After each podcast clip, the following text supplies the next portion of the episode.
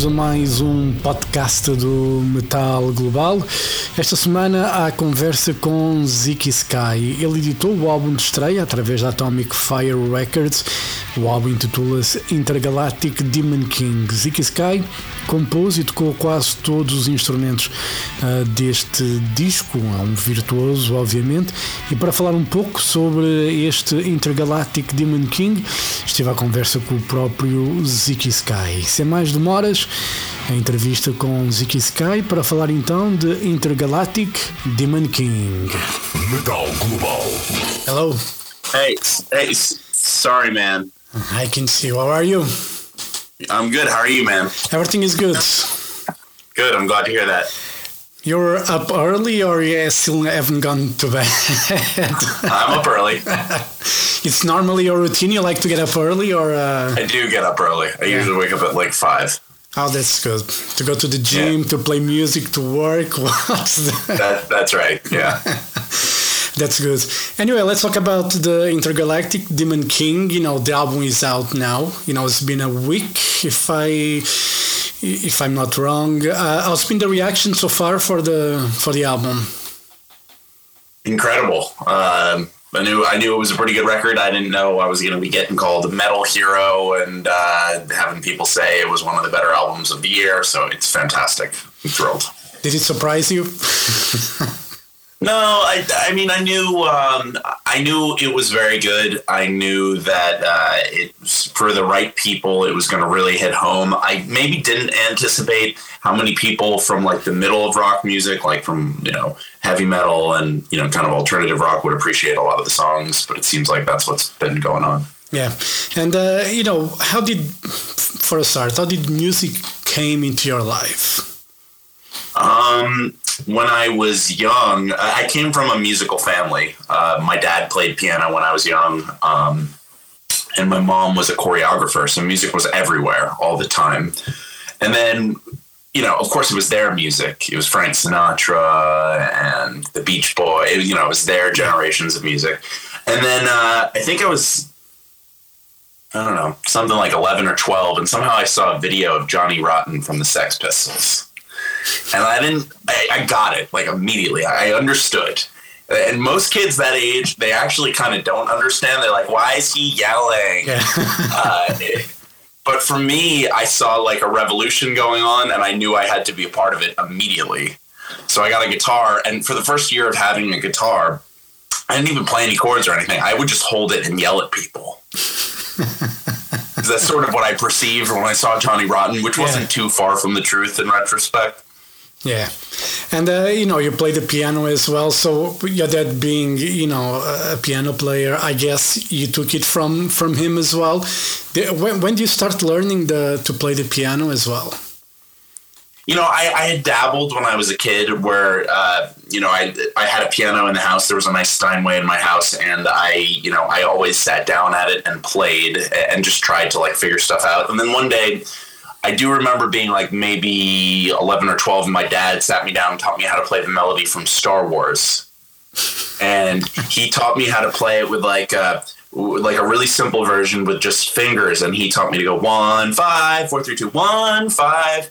And that like changed my life for a long time. But then it, it stayed dormant. And then about, I don't know, seven or eight years ago, I started taking piano way more seriously because I'd gotten to a place on guitar, even, you know, some time ago where, uh, not that things were getting boring, but like whatever I wanted to play, I could just figure it out. And I said to myself, you know, I need to write some music and I need to like figure out a, a vessel for composing, and piano was that thing. Yeah, and uh, you know you spoke about Steinway, and uh, for me when I see a piano like that, I don't play piano, but I want to sit on it and try to play.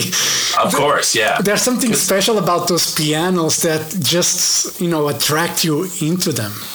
Yeah, an elegant piano is like a beautiful piece. Uh, there, there is uh, it, it attracts a certain kind of personality, and some people want to just own pianos and never play them. Of course, Yeah, you know I don't know how would you you know buy an expensive you know piece uh, equipment and not use it you know Yeah, I don't know either.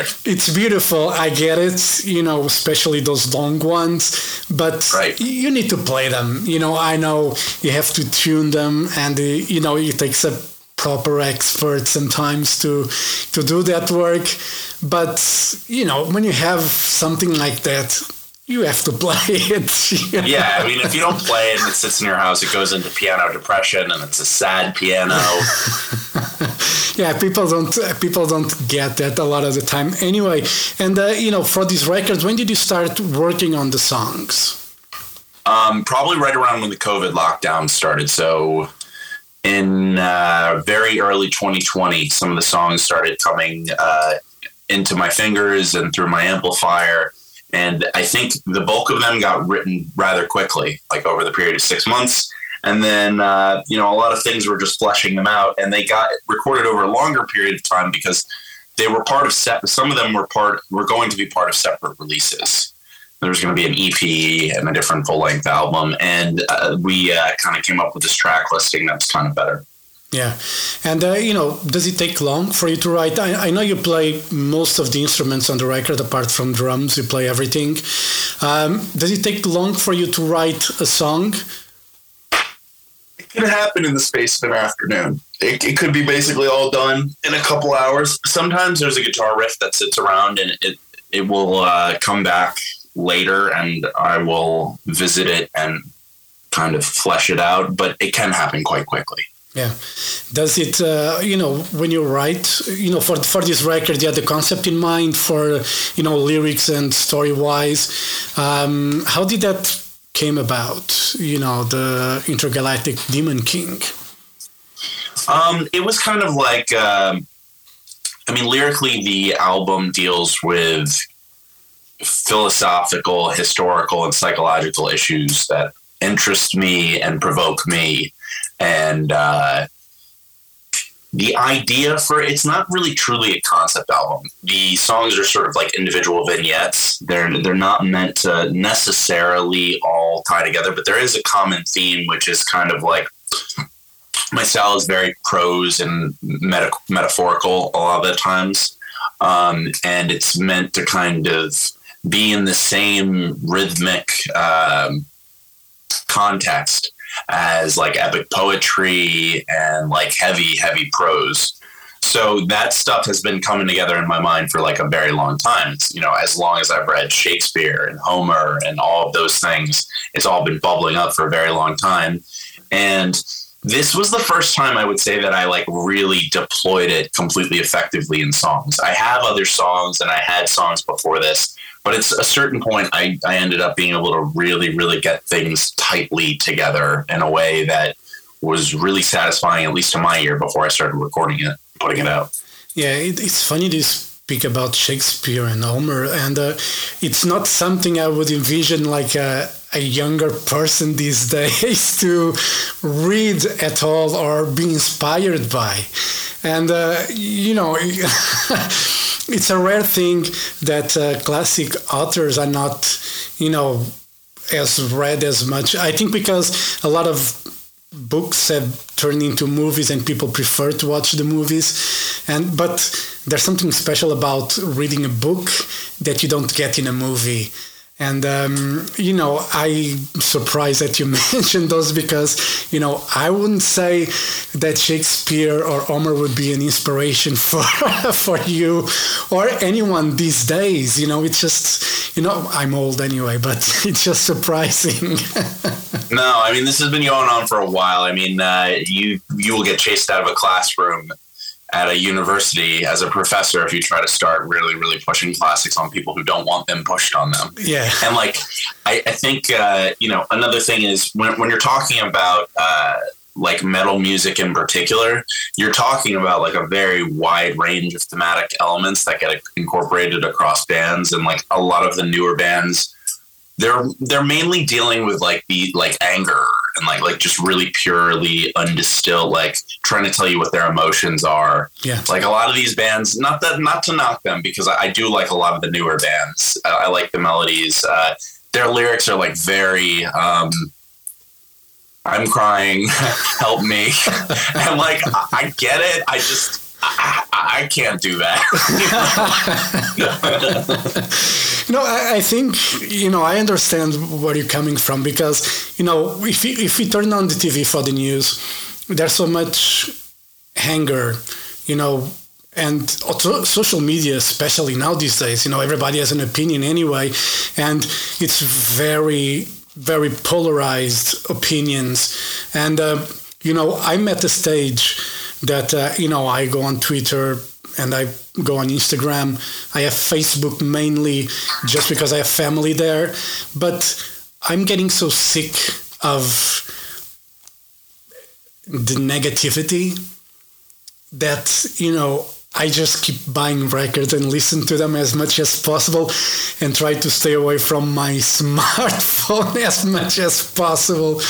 And, you know, I understand. And for me, you know, I like when someone puts an effort in writing lyrics. I, I, mean, I understand it's fine being angry at the world and the parents and everybody else, politicians and everything, but you know, sometimes we need just to go into some imaginary world and stay there and live it for a bit instead of just being oh i'm so fucking pissed off you know why why and you yeah. know one of the things I, I enjoy about it it's just I like, you know, you mentioned Star Wars. You know, I love that universe. And it's just sometimes getting away from reality is a very good thing. Well, you know, I, I think it, one of the things is like metaphors and, um, you know, the hierarchical structure of reality and the archetypal hero and how all these things kind of make a good story. They're deeply embedded in reality. Like Star Wars is true. Yeah. In like a very significant sense. Like, did the exact events happen?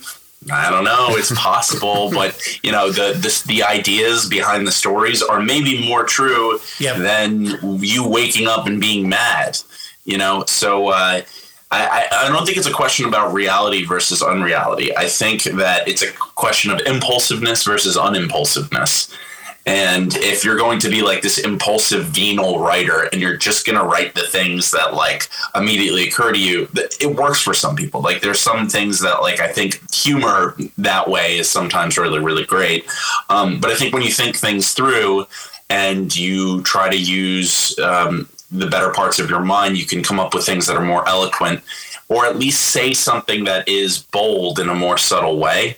Yeah. Whereas you don't have to sit there and you know it's it's easier to um, say that you have a tough day ahead of you than it is to say, "Hey, I'm maybe enjoying the plight of Sisyphus today." Like obviously, you know, one one of those is a little bit more interesting. Yeah. You know. Yeah, and you know, for me, you know, I'm a big wrestling fan, and uh, I understand that you know like in a WWE ring, you need to have a hero and a villain, you know, and that plays out well because we people, when we're having fun sometimes and not, we love to boo, you know, the bad guy. we love to cheer for the good guy. But I love when when they call the tweener when it just crosses both, you know, crosses both borders, and you're like, what I'm going to do now, and you know, I remember, you know, I'm speaking about wrestling. I watched WWE, and uh, you know, Roman Reigns, he started at people booing him senseless, and now, even though he's like a bad guy, people cheer him, and you know, the bloodline, all that thing that goes on people. Think about it. Okay, so the opposite happened with Kurt Angle. They booed him because he was a good guy. Yeah, exactly. you know, I'm Kurt Angle. I'm the Olympic champion. Yeah. Ethics. Got to do right here in the WWE. Boo.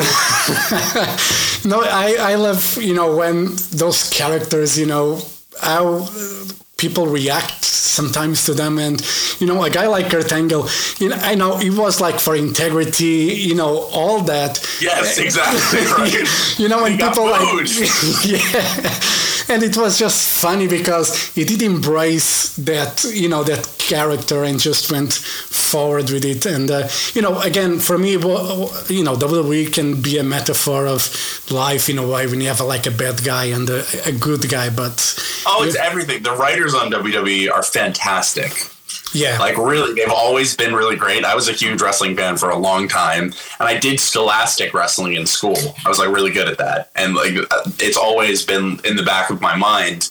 And uh, it's interesting how they craft different heroes with different like archetypal characteristics. Yeah. Like they're all kind of different. Like Stone Cold Steve Austin has this I'm the beer drinking badass. Like maybe I'll show up for the match. I don't know. the Rock has got this kind of like I'm slippery fucking bear and yeah. I just jump around everybody. Ooh, rock bottom! Like it's all different, and they they all have like these different flares to them. My favorite wrestler ever was Goldberg, though. Yeah. You know, and it's funny because Goldberg, for the wrestling purists, is you don't you don't mention Goldberg to wrestling yeah. purists because right. they're going to fucking slay you from the you know from I, I, you know I I enjoyed Goldberg you know back in WCW when he had that you know amazing run and right. I, I think they built well on the character obviously the win you know score was you know overflated and everything but you know i think they did a great job and you know how could you not root for a guy that would pick up you know uh, big show he wasn't big show was the giant back then and just like jackhammer him you know you know you got amazing i remember that you know, I remember his first winning streak. Yeah, wrestling school, man. Yeah, it was great. And uh, you know, I saw on uh, on Facebook that um, you mentioned Mozart as an inspiration as well. Uh, classical composers are integral part of um, you know your inspiration musically. Yeah, um, increasingly more so in recent years, but I've always, since I was quite, I don't know, and I, I was able to really get the message from most Mozart when I was pretty young. Um, and then recently, as I got better and better at piano and started getting it under my fingers, it became like a whole different thing where like I was able to really, really see the logic in a lot of stuff. Um, and I was able to like really deploy a lot of the lessons in my own playing and composing which was um, which was not it's not something you think of as typical in rock music but there's a lot of melodic similarities between a lot of the eastern european classical music and modern rock music because there it's just like a lot of the same people are making same types of people are making it and uh, yeah i think it's very very useful and you can go into the history of that you know keith emerson was kind of this voice for impressionist classical music within rock music. Yeah. When he sat down and he played an acoustic piano, he had this style to him that was reminiscent of, you know, early ragtime players, but also uh, just like, you know, insanely tight classical music. And uh, that also had a large effect on me. Yeah, and uh, earlier you mentioned, you know, the Sex Pistols, and uh, what other, you know, heavier artists in a way have um, shaped you, you know, to become Zeke Sky in the way, and uh, this intergalactic Demon King record. So I think one of the biggest ones, some people will have picked up on this, um, was a band called Coheed and Cambria. Yep. And Coheed and Cambria was from my hometown, from my, the same place I grew up with in Nyack. And when I was about 12 or 13, they had their first like really solid label release. Like they had what I just had. And, uh, it was called "In Keeping Secrets of Silent Earth," and it had these really melodic guitar lines, like really like well thought out, nice guitar riffs, and like clean guitar playing, and this like Claudio Sanchez really melodic singing voice, really nice high operatic kind of sound, and it kind of distilled everything you wanted um, kind of Iron Maiden to do if they had a love child with like Rush um, or even like like a three way love child with uh, like Iron Maiden, Rush, and Blink One Eighty Two. Some of the songs melt, you know, went into veered into pop punk kind of territory, yeah. and that was like right up my alley. Um, and then I didn't get into like the I didn't get into metal at all until I was in my twenties. like I, before I was in my 20s, I was all just prog, classical music, psychedelic music. And then uh, when I was like 21, like pretty old, like not old, but like older for like learning, you know, I heard Steve Vai and yeah. all that. And I kind of learned more what the limitations of guitar really could be that you really could become like just like a super mega virtuoso on guitar, which is sort of clear from the 70s prog stuff, but everything got taken to a different level in the 80s and 90s, obviously. Yeah. Do you think metal is a limiting style when you play music? Yeah, and that's why I made this record. By the way, like I think uh, a lot. Yeah, you can really get into a box here, and uh, it makes me nervous because I, I can't listen to songs that have like very um, just basic song dialogue. It's not even about structure. It's about like the riff and can it flow and can it, would this piece of music sound good if it wasn't a guitar song? Like yeah. you just played this on piano or you played it on violin, would that sound cool? And if you ask yourself that question about a lot of metal, you're going to kind of end up thinking, no, it's just, it's a guitar. It's creating an atmosphere. This, there's nothing about this melody that I would ever remember. And, uh, that always makes me nervous. Yeah, but you know, there's a lot of uh, criticism in a way to a younger generation because you know you use social media well to you know to create your brand in a way you know a lot you see a lot of on youtube on instagram and everything and uh, there's a lot of criticism because you know we see them play other people's music but we always question are they able to write their own songs are or they are, are they able to write good songs? And uh, it, it, for me it's always a question that you know I grew up with Deep Purple, and uh, you know Made in Japan record for me it's one of the prime examples of a live record and a band because they jam between you know in the songs. They go into this you know whatever thing that goes on in their heads in that moment and then they come back to the song i don't see a lot of new bands and artists being able to do something like that. And uh, in a way, for me, that shows musicianship back in the day. And uh, I'm not sure if uh, a younger generation are able to jam live on stage if there's if they're feeling in the moment, if they can do that. And uh, you know, there's a lot of criticism in the younger generation. Are they able to write songs and everything? What's your take on? Uh, do you think you know, old people like me are way too much critical of a younger generation. They don't give them the right opportunity. Did you see my Facebook post about this? yeah, I did. so let me distill this in a way that doesn't get me skewered. Um, look, I think every generation has this way of uh, reflecting negatively on the new generation's music. The Beatles show up in America and most of the parents say this is over sexualized crap. Get this away from my kids. This is horrible. The Beatles are the most important music that was produced in the last 200 years. Okay. Uh, why is this the reaction?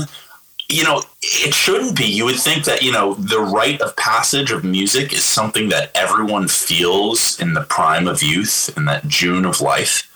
But uh, for whatever reason, uh, the older generation sort of kind of uh, crystallizes the music that they heard as being the best. And to be honest, I think there's like maybe some fairly obvious psychological reasons for this. I think it's it's probably safe to say that a lot of people connect very very highly with the music they're exposed to at an early age and the genres and, and your brain's kind of a sponge then you think this is how things should be um, but the truth of the matter is that um, like there are a lot of incredible new songwriters. There are a lot of incredible new bands. Um, was there some kind of heyday of rock music where there are a lot of bands putting out good songs? Sure, that's it's definitely true. There there was definitely a time where that happened. But there's great albums coming out all the time now. Um, I think because rock and roll music was kind of a newer art form in the 70s and 80s. It had more inherent interest to it. But man, the guitar players in metal are better now. Yeah. There's, I mean, there's too there's too many good vocalists to even like name them. Um, the stand, the bars have been raised for just about everything you could play, and it simply can't be the case that humans are suddenly popping out of the womb with less abilities than they had 30 or 40 years ago. It's the opposite. Like evolution tells us that we should be getting better at things. So uh, yeah, the naysayers bothered me. One of them is Gene Sim- Simmons. I'm going to call him out right now. He goes on to Loudwire. He goes to all of these magazines, and he says the whole thing's over. Like there's no talent in rock music anymore, and it wouldn't piss me off if it wasn't for the fact that it turns off New Year's. A and B, um, you know, it's like the guy like extracted what he needed right? He extracted yeah. his thing from the rock music industry, and now he's perfectly happy to snail along and kind of knock everyone else who would go that way. And that is a really sad state of affairs. Yeah. And uh, you know, I love Kiss, but they haven't put music in I don't know how many years. Good music, it's been too long. I guess since Revenge, they haven't made good music, and we're talking about 1990 something. So the kind of you know, I, I you know, I have a special opinion about Gene Simmons. Obviously, he likes to make money. He loves money, and uh, that's all he thinks about. And uh, as long as he makes money, it's all good with him. But you know, uh, for newer bands, you know, I recently talked with um, with Scott LePage from Polyphia, and uh, they are one of the bands, the newer bands that are able to cross genres and be fucking interesting you know, their new record is fucking amazing. The guitar playing there is just, you know, puts to shame a lot of old people, so to say. And, uh, you know, I, I agree with you. There's a lot of new talent. But because there's a lot of music coming out, we don't have the chance to listen to a lot of that great music that's being put out. And I think that's yeah. a problem. I, I, don't know. I, I think Polyphia, if we're going to name name bands, I mean, Polyphia is one of the bands that has like you know they're a pretty big band on the internet for sure. I think they're one of the bands that like show that like if you do try to do something innovative and you push it long enough, you know, you get into people's ears. Listen, they're an inch. I mean, I haven't heard the new record, but you know, I've heard their songs. They I've heard mostly instrumentals. The fact that they would uh, attract attention is a, a sign of something good, actually, to me. Even though I might not listen to like tons and tons of instrumental guitar music at this point. Um, like I think that you're right. There's a certain saturation, but there's not a saturation with bands that are like really doing genuine, unique, new stuff that's like really of a high level. There's a lot of band. There's a lot of formulaic bands out there that have like maybe they have a great guitar player, they have a great vocalist, and they're pretty successful. But the amount of innov- like truly innovative bands out there that are like getting wholly unnoticed probably less of that. I think. Yeah. I think the internet really, really changed that in some ways.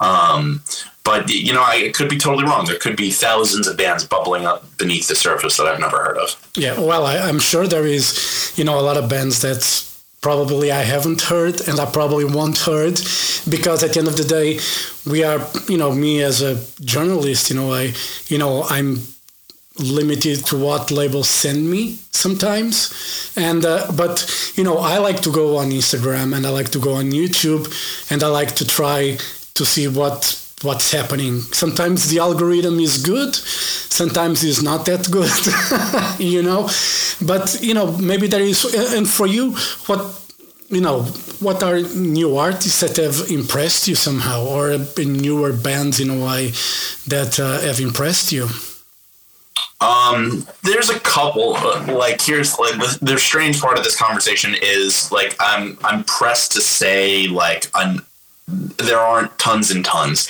but there's one. Helix Nebula is an awesome band. Uh, it's Stephen Toronto's project. I think he there's another guitar player in it. It's just amazing guitar work. Um, Symphony X is not a newer band, but yeah. their records and, and Michael Romeo has been putting out solo records that are fantastic. Um, I'm a big fan of Symphony X, by the way. Yeah, Symphony X is really cool. Um, there's a band called Persephone that I think is really cool. Um, but truthfully, uh, like a lot of my listening dialogue, I think I think a lot of it happens in the 2000s to 2010s. So like that second generation of those bands. But uh, you know, if you go on Spotify and you look at an artist that you really like, chances are you're going to find something else that you like. Yeah, I use Apple Music. I don't. I don't have Spotify. You know, I just I have Apple stuff, so I just decided to stick with uh, with Apple Music anyway. And when it comes to you, you know, as an artist with a new album coming out, is there any touring possibilities? You know, we see a lot of bands canceling tours, you know, limiting their, you know, their tours. Is there anything happening for you, or uh, you're just going to focus on the writing side of music? No, we're going to play. It's just um, I'm not going to do anything that compromises me. Like I'm not in some like crazy hurry to do it. I know a lot of people they get into music for like the idea that they're going to go on tour, and it turns out their music is really bad. Like if, if you just get into music because you want to go on tour, and you figure out you're, you're just trying to figure out a way to make your music good so that you can go on tour it, it's never a recipe for success and i think that that's like a lot of what goes on unfortunately um, yeah there's we're, we're definitely going to play i've been getting the band into ship shape uh, i anticipate more demand for the band but you know we'll see what happens yeah no hurry you know I, I, don't think now is the right time to tour anyway because everybody's yeah. out there anyway. So yeah. probably to find venues or you know a touring package would be very difficult anyway. But yeah, uh, yeah you know I, I, you know I work with a band and uh, you know they are eager to play a lot live, and I just say that you know now is not the right time because promoters you, don't have the manage money. the band you manage that band you mean? I i help them managing yes. You know okay. so yeah but it's here in portugal and uh, you know actually it's from atomic fire records seven storm and oh, okay. Uh, I'm helping the guys here, but they want to play a lot. But what, what I'm getting from promoters is they really don't have the money that the band wants to to play live, and uh, you know what I say to them is you know either you focus on playing you know certain places and certain festivals, or if you want to play everywhere, you know the budget and um, you know the money that they are offering is going to be less and less every time you play. So you know it's it's very complicated to deal with, and I see from promoters they are not willing to pay that much for a band to play live. And to be honest, specifically in Portugal. Yeah, in Portugal. Gotcha. So you know, for me, if you know, if you know your worth, you shouldn't really go below that. And um, you know, and when you have results as far as the album goes and everything, you know, you should really stick to your guns in a way. And you know, okay, this is how much we charge to play, and has to be it. If you're not willing to pay that, you know, thank you very much, but next time maybe. So gotcha. Understood. Know, so it's I think it's very difficult at this stage, and we see a lot of you know in Portugal some bands have cancelled their shows, you know, and because of all the routing and everything, you know, it's just becoming expensive. And uh, yeah, gas got expensive. Everything got expensive. Yeah, and uh, even for a Portuguese band, even if you go, we're talking about, let's say, to drive 300 kilometers, you know, to rent a van and to go with, uh, you know, tolls and gas money, it's a lot of money. It's a lot yeah. of money, and uh, you know, to play for free, I don't know. Yeah, I, I, don't know either. You know, it's it's it's fun when you're young and you don't have any bills to pay or anything, but when you have commitments responsibilities, no, thank you. you know. Right. Yeah. So, anyway, Zeke, thank you very much for your time. All the best for uh, the Intergalactic Demon King. Um, hope to hope you guys tour and uh, hope you guys are able to come to Europe and uh, play some shows and um, you know fingers crossed for uh, better days for touring bands. And uh, you know, I hope to see you soon. And you know, if you don't tour, new music. You know, you know yes, what you have sure, to do. all right, Zeke. Thank you very much for your time. Have a great day, and I hope to see you soon. All right. All right. I'll see you later. Thank you. Bye-bye. Bye.